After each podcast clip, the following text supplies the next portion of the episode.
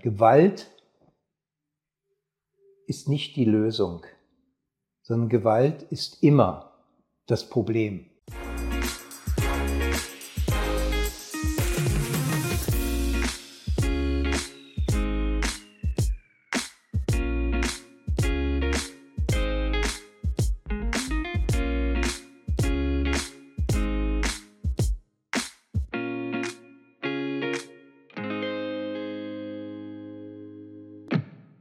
Hallo, herzlich willkommen beim LiveNet Talk. Heute darf ich euch begrüßen aus der Gedenkstätte in Riechen in der Region Basel, also gerade direkt an der Grenze zu Deutschland. Und der Standort, der ist äh, natürlich sehr speziell aus verschiedensten Aspekten. Und äh, da gebe ich dann gerne das Wort dem Gast. Wobei er ist auch gleichzeitig der Gastgeber und der, der überhaupt das hier hat äh, möglich gemacht und initiiert mit dieser Gedenkstätte für jüdische Flüchtlinge im Zweiten Weltkrieg, wo der Johannes Schwalina vor ein paar Jahren gestartet hat und wirklich unter viel Engagement, Zeit und Geld, auch persönlichem Engagement, das hat möglich gemacht. Und ja, ich freue mich total, Johannes, erstens hier zu sein, dass, dass ich ein bisschen dürfen, mhm. auf mich zu wirken und gleichzeitig natürlich auch ist wichtig, dass man eben immer wieder Momente schafft, wie jetzt auch im heutigen Tag, gegen zu vergessen, mhm. oder? Gegen das, ja. die Tendenz, die immer wieder da ist. Ja, äh, was sag doch du gerne zuerst ein paar Worte zu dem Ort, wo wir uns hier befinden? Also wir befinden uns in Rien. Rien ist ja, man muss sich vorstellen, wie ein Blinddarm, umgeben von Deutschland. Im Zweiten Weltkrieg sind schon viele Leute hier proaktiv äh, in die nationalsozialistische Richtung äh, mental tendiert, weil man damit rechnete, dass Deutschland irgendwann mal diesen Blinddarm abschneidet. Das wäre zwei, drei Stunden zwischen zwei Grenzübergängen möglich gewesen. Und wir sind hier absolut in einem zentralen Punkt der Flüchtlingsbewegung. Äh, die Straße, die Instinger Straße, an der diese Gedenkstätte liegt, da kamen viele Flüchtlinge runter, die durch ein sogenanntes Loch im Zaun, die sogenannte eiserne Hand, äh, hier reingekommen sind in die Schweiz. Das hat sich rumgesprochen, äh, die hier durchgegangen sind, die Straße und auch die Bahnlinie wurde als Fluchtlinie gebraucht. Also insofern hätte dieser Ort für diese Gedenkstätte nicht passender mhm. ausgesucht werden können. Ich bin aber, wie gesagt, ja, ich habe das in dem Sinne nicht lange vorbereitet. Ich wollte hier vor 15 Jahren ein Gästehaus von meinem äh, äh, Schwaliner Consulting AG Consulting äh, hier errichten, weil ich habe viele Gäste, die aus dem Ausland kommen und dann nur ein, zwei Nächte hier sind. Und das war mein ursprüngliches hm. Ziel. Und es war nicht mein Ziel, eine Gedenkstätte zu bauen. Ja, muss man vielleicht noch ergänzen kurz. Ja, du bist äh, direkt hier über die Straße mit ja. dem Büro, also mit äh, ja. Joalina Consulting, also Unternehmensberatung machst, genau. äh, viel eben Führungskräfte beratest und in diesem Bereich tätig bist dann auch als Konfliktberater manchmal in Teams ja. reingehst, glaub ich, und ja. natürlich auch Autor von vielen Büchern. Eins ist jetzt gerade wieder druckfrisch, ja. äh, draussen, können wir dann noch ein bisschen darüber reden, was der Tier Gut. genau drinnen steckt. Aber ich würde noch gerne einmal dort ein bisschen ansetzen, eben zu dem Ort, wo wir hier sind, äh, wo wirklich nicht eine staatliche Gedenkstätte jetzt mhm. ist, sondern eben aus, aus grossen Teil aus deiner eigenen Initiative und da müssen wir schon noch ein bisschen ausholen. Eben der Ort ist, du hast vorhin gesagt, eiserne Hand. Und was hier passiert ist, ist tatsächlich, dass um die 30.000 Flüchtlinge, oder? Sagt ja, man, ja. Wie zurückgewiesen worden sind. Ja. Wo man hat können, wo gerne hätten hier in der Schweiz ja. Asyl suchen Und nachher sind sie eigentlich den deutschen Behörden ausgeliefert worden. Ja, ja. Also vielleicht, wie ich persönlich dazu gekommen bin. Also wie gesagt, ich hatte am Anfang überhaupt keinen Plan, überhaupt mit keinem Gedanken äh, mich damit befasst. Und als ich äh, bereits im Umbau war, es fing an, kamen eines Tages drei alte Herren und fragten, ob sie das Haus ihrer Kindheit mal besuchen könnten. Und äh, sie seien hier als Kinder aufgewachsen, äh, als Kinder von deutschen Reichsbahnangehörigen, die hier die Aufgabe hatten, die Schwellen rauf und runter äh, zu bringen. Und äh, ich habe ihnen das selbstverständlich erlaubt. Und dann fingen sie an zu erzählen. Und unter anderem erzählten sie so nebenbei, äh, dass Rien damals natürlich ein Dorf war und ein einziges Auto war da. Das war das Polizeiauto.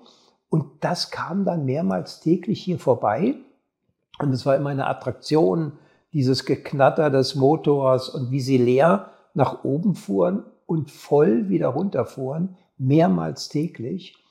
Und äh, dann auf meine Nachfrage hin haben sie gesagt, ja, sie hätten ihre Mutter gefragt, was sind denn das für Leute da drin? Ähm, die sehen so traurig aus und so abgerissen und so. Dann sagte die Mutter, das sind äh, Juden. Das sind nicht mal richtige Flüchtlinge, sondern das sind eher so rassistische äh, Flüchtlinge. Die werden jetzt wieder zurückgebracht nach Deutschland, wohin sie gehören. Und äh, die Polizei holt sie oben ab an der Grenze und fährt sie am anderen Grenzübergang in Lörrachstetten wieder zurück. Damals wusste man schon sehr genau, was mit den Juden passiert, dass die Schweiz nämlich bewusst diese Juden wieder in den sicheren Tod schickt. Und diese Sätze, die sind mir hängen geblieben und ich würde mal so sagen, die haben bei mir gewirkt persönlich wie äh, so eine kleine Giftspritze subkutan, die immer mehr eitert. Und ich habe mich darüber geärgert. Ich wollte diesen, diesen Schmerz, den ich da hörte, verbunden mit diesem Haus, verdrängen. Und ich bin in diesen Sachen relativ sensibel. Das hängt auch mit meiner Biografie zusammen, kann ich vielleicht später noch kurz erzählen. Und äh, habe mich dann erkundigt, ob es in der Schweiz Gedenkstätten für jüdische Flüchtlinge im Zweiten Weltkrieg gibt. Und dann habe ich gehört, dass es nach dem Krieg zwei, drei Initiativen gab, die aber alle in den Schubladen der Kulturverantwortlichen irgendwie mehr oder weniger versandet waren. Ein letzter großer Versuch von den Sozialdemokraten übrigens, der also bitter geendet hat und der Mann, der das initiieren wollte, wurde dann antisemitisch beschimpft und verfolgt und hat dann gebrochenen Herzen seine Aufgabe aufgegeben. Und dann habe ich also, wie gesagt, gemerkt, es gibt keine Gedenkstätte in der Schweiz und das hat mich sehr betrübt. Und gerade habe ich die Verantwortung gespürt, weil wir hier an diesem einen Ort des Geschehens nun unser Gästehaus bauen wollten und habe mir dann überlegt, 65 Jahre nach Kriegsende und keine Gedenkstätte, alle Versuche gescheitert, dann werden auch in den nächsten 20 Jahren sämtliche Versuche scheitern. Und ich habe dann gedacht, soll ich hier ein kleines Denkmal aufbauen oder eine Hinweistafel oder sowas angesichts der vielen Flüchtlinge, die ja zurückgeschickt worden sind. Und dann habe ich versucht, mache ich irgendwelche Kompromisse äh, mit Gästehaus und, und diesen Sachen und bin dann schlussendlich bei mir selber zur Erkenntnis gekommen, wenn ich nicht ein persönliches Opfer bringe, dann wird dieses Anliegen nie realisiert werden. Und es war durchaus ein innerer Kampf. Äh, und ich muss auch sagen, der war letztlich nicht unbegründet, denn während ich in meinem Geschäft immer viel Anerkennung und tolle Rückmeldungen erlebe, habe ich hier in der Geschichte der Gedenkstätte in den letzten zwölf Jahren eigentlich sehr viel Widerstand erlebt und musste trotzdem zuversichtlichen Herzen das durchhalten. Also es war keine leichte Sache. Kurzum, ich habe mich dann nach vielem inneren Ringen dazu entschlossen, weil ich irgendwo diese Last gespürt habe, diese Berührung, diese Trauer auch erlebt habe, äh, dass ich hier gerade an diesem Ort, der sehr geschichtsrechtlich ist, mein Gästehaus bauen wollte, habe ich mich kurzum ja. durchgerungen und gesagt, komm, wir machen das Ganze zu einer Gedenkstätte. Und das hat mir natürlich auch äh, persönliche Opfer abverlangt. Aber ich bin sehr, sehr dankbar. Wir haben jede Woche zwei, drei Führungen mit Schulklassen, mit anderen Gruppen.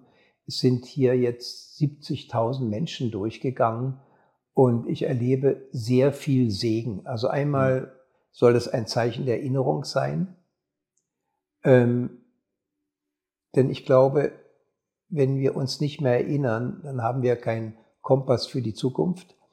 Dann hat aber auch die Gedenkstätte einen, äh, sieht einen Auftrag auch in der Unterstützung der Aufarbeitung. Es sind sehr viele Menschen vorbeigekommen, sogar aus der ersten Generation der Opfer, aber auch der Täter, also bedeutende ja. Nazis ja.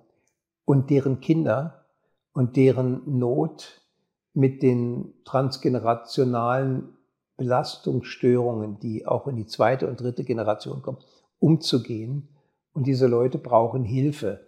Genau, sehr wichtig. Natürlich auch in der jetzigen Zeit umso mehr wird es einem wieder bewusst, oder? Wie vieles ja. offenbar schon in Vergessenheit geraten ist und, und so ein neuer Antisemitismus ja. überall so, so schnell aufbricht, die Oberfläche. Ja. Das ist wirklich äh, unglaublich gewesen, das zu sehen, seit dem 7. Oktober auch noch speziell. Und mhm. auf den wollte ich dich natürlich schon ansprechen und die Ereignisse, die jüngsten, die wir jetzt erlebt haben oder mit, mitbekommen haben, besser gesagt. Ja. Was hat das mit dir gemacht? Es hat natürlich Assoziationen hervorgerufen, Betroffenheit und auch eine gewisse Lähmung. Ich wusste also nicht genau, äh, wie positionieren wir uns jetzt in dieser Zeit, dass wir hinter Israel stehen, an der Seite Israels, ist völlig unbestritten und das wollen wir auch äh, gerade in diesen Tagen äh, nochmal verdeutlichen. Ich habe mir überlegt, wie können wir Israel am besten in dieser Zeit dienen und wie kombinieren wir das mit unserer christlichen Identität. Ähm, natürlich sagen manche Leute, und ich stimme dem auch in gewisser Weise zu, es gibt gewisse Vergleiche zur Nazi-Zeit und äh, ganz Deutschland musste zerstört werden, um die Deutschen von der Nazi-Clique zu befreien. Und deswegen müssen wir die Gewalt in Kauf nehmen. Ähm, und Deutschland war ja nach dem Krieg dankbar und hat sich eigentlich mit zu den allerbesten Freunden Israels entwickelt, dass sie durch diese Vergangenheit auch klar äh, Position ergreifen können. Ähm, ist die Frage einfach, mit welchen Mitteln kämpfen wir? Ähm, in Bezug auf diese Auseinandersetzung, Stichwort Gerechtigkeit, ähm, sehen wir jetzt im Moment eine große Zunahme an Gewalt. Und wir müssen uns als Christen trotzdem klar sein. Gewalt ist nicht die Lösung, sondern Gewalt ist immer das Problem. Und vor ein paar Tagen habe ich ein Gespräch geführt, was mich beunruhigt hat. Es ging um die Opfer. Ich weiß nicht, wie viele Kleinkinder in Israel den Tod gefunden haben, sagen wir mal 100. Und ähm, bei den Palästinensern ist es sind es vielleicht 4000 Kinder. Und ich habe diese Person, mit der ich sehr tief verbunden bin, gefragt, ähm, wenn du jetzt mal von der christlichen Perspektive siehst, da sind 100 getötete israelische Kinder und 5000 palästinensische Kinder. Wie bewertest du das? Und er hat mir geantwortet, das kann man nicht vergleichen. Und dieser Satz hat mich traurig gestimmt. Können wir als Christen den Wert der Kinder bemessen?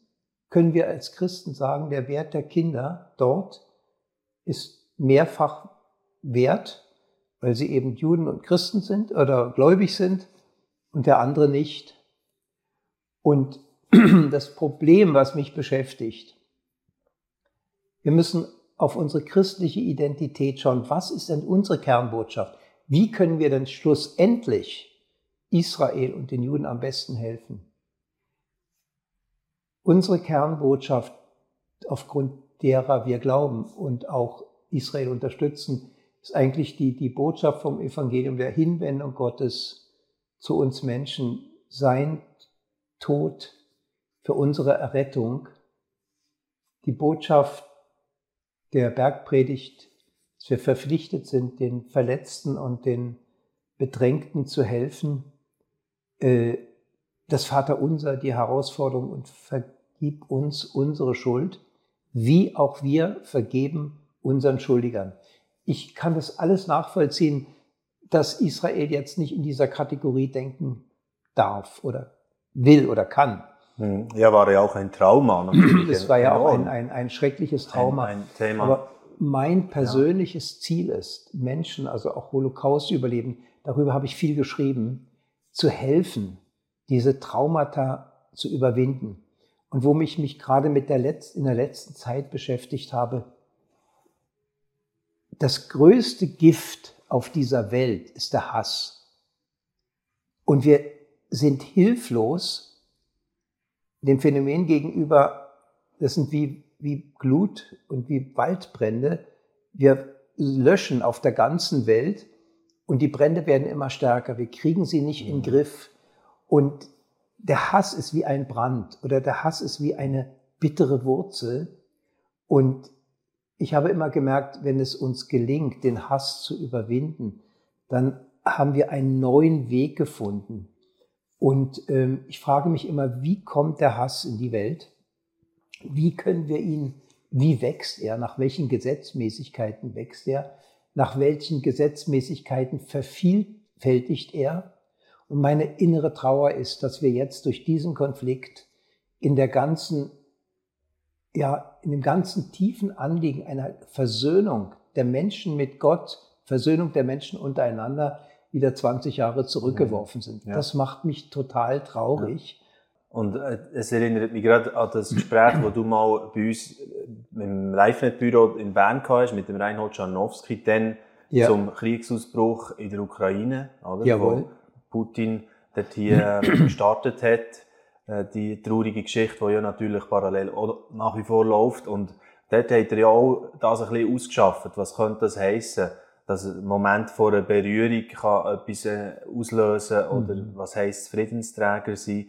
Ich würde gerne an dieser Stelle einfach auch auf diesen Talk noch verweisen und wir mhm. werden noch verlinken, weil äh, der Johannes hat auch dort dazu spannende Bücher geschrieben bereits und Vielleicht das nächste habe ich noch nicht gelesen, aber ja. wo schon wieder kommt, geht auch wieder um die Thematik stark, wo du ja. dich mit äh, eben Friedensbemühungen, Versöhnungsprozessen und so weiter auseinandersetzt.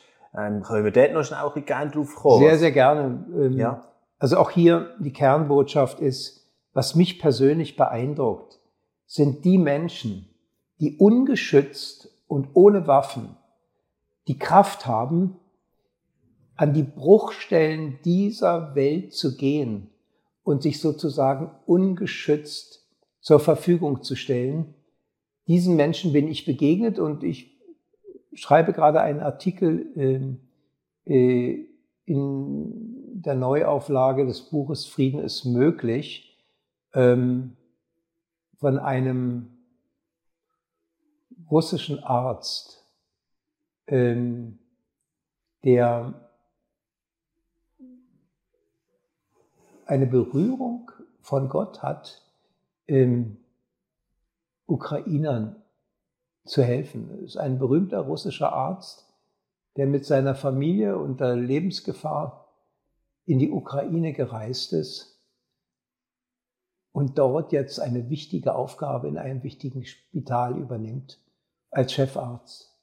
Und er will ein Zeichen setzen der Zuneigung und damit sagen, ich lasse mich nicht aus diesem Modus rausreißen, dass hier meine Brüder und Schwestern auf der anderen Seite sind. Wir sind einfach verseucht worden, ver, vergiftet worden von den Ideologen und Ideologien, mit denen wir eigentlich nichts zu tun haben. Also was mir Hoffnung macht, auch es gibt ja Gruppen in Israel, die mit Palästinensern zusammen jetzt gerade in dieser Zeit Zeichen der, ähm, der Versöhnung setzen und ähm, Zeichen setzen, wir können miteinander. Also dort die Hand geben. Und ich finde, das ist keine Botschaft von Gutmenschen. Und in dem Sinne habe ich auch, ich bin ja auch im politischen Sinne auch tätig. Ich hatte vor kurzer Zeit ein Gespräch mit dem Schweizer Botschafter in Kiew. Und er hat mir auch sein Leid darüber gesagt, dass er in einer Situation ist, er möchte so gerne der, äh, der Ukraine auch als Schweizer Vertreter mehr äh, Solidarität zeigen, aber ihm sind die Hände gebunden. Er hat mich gefragt, wie kann er das tun? Ja. Und ich habe ihm gesagt, wenn wir schon neutral sind und keine Waffen und so weiter liefern sollen, dann sollte er Einfluss nehmen auf die Schweizer Regierung, dass wir das kompensieren mit medizinischen Hilfsgütern und ein klares Zeichen setzen. Die Schweiz beteiligt sich nicht in dem politischen und, und militärischen Konflikt, aber sie setzt ein großartiges Zeichen äh, der humanitären Hilfe. Also, und ich glaube, das Gespräch hat ihn gestärkt und ich werde jetzt in der nächsten Zeit das Gespräch mit ihm äh, fortführen. Aber was für mich wichtig ist, dass Menschen in irgendeiner Weise Mut zeigen und über die gesetzten Grenzen hinausgehen, indem sie, ich sage wirklich das Wort Liebe, Liebe sichtbar machen. Ursachen für nachhaltigen Frieden sind immer durch Menschen gekommen, die sich berühren ließen. Also ich denke an ein Gespräch mit dem ehemaligen Präsidenten von äh, Südafrika zurück. Er hat mich eingeladen. Äh, ich habe mit ihm einen Tag verbracht, äh, dem de Klerk. Mhm. Ich habe ihn gefragt, wie ist er dazu gekommen, dass er als Chef der Apartheid plötzlich eines Tages gesehen hat, da ist ein Mandela im Gefängnis und eigentlich müsste er Präsident sein und nicht ich. Und wie hat er diese Strapazen, Bürgerkriegsgefahr, ähm, natürlich Attentatsgefahr und so weiter, wie hat er das überstanden? Er sagt, er war eines Tages aufgewacht und hat die Welt mit anderen Augen gesehen und hat eine völlig andere Sicht von Gerechtigkeit gehabt. Und sagt, das hat ihm die Kraft gegeben. Und ich denke, jetzt in Bezug auf die, den Israel-Palästina-Konflikt, was ich suche und was mir ehrlich gesagt noch fehlt, diese Berührung für einen Schlüssel, der für uns auch als Christen absolut stimmig ist und den wir mit großer Überzeugung ähm, gehen können. Ich finde es gut, Christen auf der Seite Israels. Wir, ich war auch in einer äh, Demonstration oder in einer, äh, wie soll ich sagen, äh, vor ein paar Tagen pro Israel ähm, Demo auf dem Marktplatz aber ich denke, nur das Bekenntnis, wir stehen auf der Seite Israel, ist zu wenig. Hm. Man muss von uns mehr erwarten, aber unser Kampf ist ein geistlicher Kampf. Wir haben es mit unsichtbaren Mächten zu tun. Und unsichtbare Mächte können wir nicht mit Waffengewalt äh, wegkriegen, sondern wir sind jetzt aufgerufen, äh, wie es auch im Neuen Testament ist, die, die die Waffen des Glaubens einzusetzen. Und ich bin im Moment in einer etwas gelähmten Situation, dass mir nicht ganz klar ist, wie kann ich diese geistigen Waffen, das ist ja der Grund meiner Identität, hier am weisesten einsetzen. Ja. Äh, ja. Und das ist jetzt so das, für, für so ein bisschen zum Buch nochmal zu kommen, oder der, der Bücher, ich glaube, du bist sogar an zwei Buchprojekten parallel ja, dran, ja. gell, Johannes?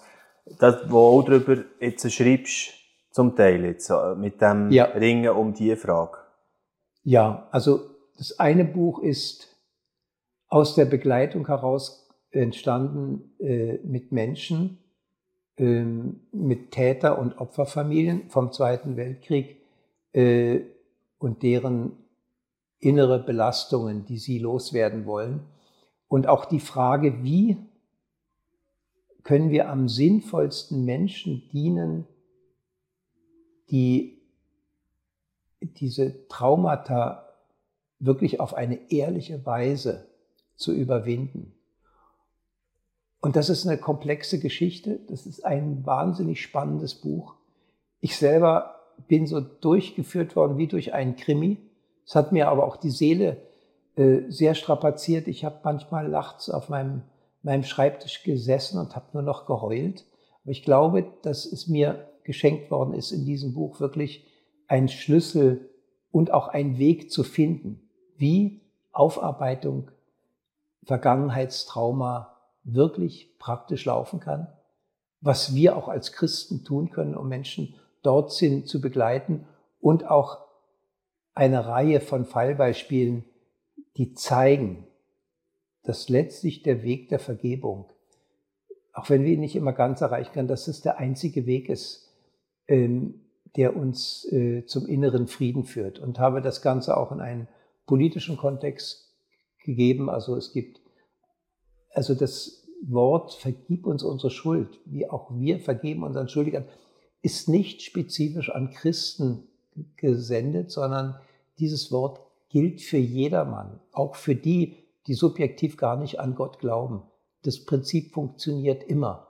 Das haben wir in Südafrika gemerkt und wir haben es aber auch in anderen Ländern erlebt, dass dieses Prinzip funktioniert. Und meine größte Vision ist, ich möchte in meinem kurzen Leben dazu beitragen, dass Menschen in einen Frieden kommen. Es muss jetzt nicht eine, eine oberflächliche Happiness werden, sondern ein Friede, wo man spürt, diese Vergangenheit ist bewältigt. Und, ähm, äh, und wir durften diesen Menschen dabei dienen, diesen Weg zu finden. Ja, ja Johannes Schwalina, immer wieder sehr spannend, einfach ein bisschen zu merken, wo du gerade aktuell äh, am Ringen bist, auch nach äh, mhm. Auswegen aus, aus äh, mhm. eben Konflikten, die wo, wo wirklich ja, einem überfordern und ohnmächtig machen, wie du sehr äh, mhm. ja, demütig zugegeben hast, auch, mhm. auch äh, so mit deiner mhm. reichen Erfahrung und deinem grossen Wissen. Ja. Ja. Bleibt es immer noch schwierig. Danke vielmals für Vielen die Begegnung. Dank. Ich habe mich sehr Gespräch. gefreut. Merci, Danke für Johannes. die Ehre, mit euch sprechen zu dürfen. Ja. Danke dir. Danke. Ja. Selbstverständlich tun wir auch verlinken beim Video dazu auf das Buch, das rauskommt im Januar, wenn die Zeit die Wunden nicht heilt, kommt im Reinhard Verlag raus. Das zehnte Buch, aus anderen ein bisschen später im 2024. Wir haben immer wieder spannenden Lesestoff und auch wir haben immer noch Talks bereits mit dem Johannes Schwalina, wo man in unserem Archiv noch nachhören kann. Da tun wir sicher den, wo er beim Reinhold Czarnowski über Friedensthematik geredet hat, auch noch verlinken und weitere findet ihr in unserem Archiv. Danke fürs Interesse. Bis gleich wieder. Ade miteinander. Vielen Dank.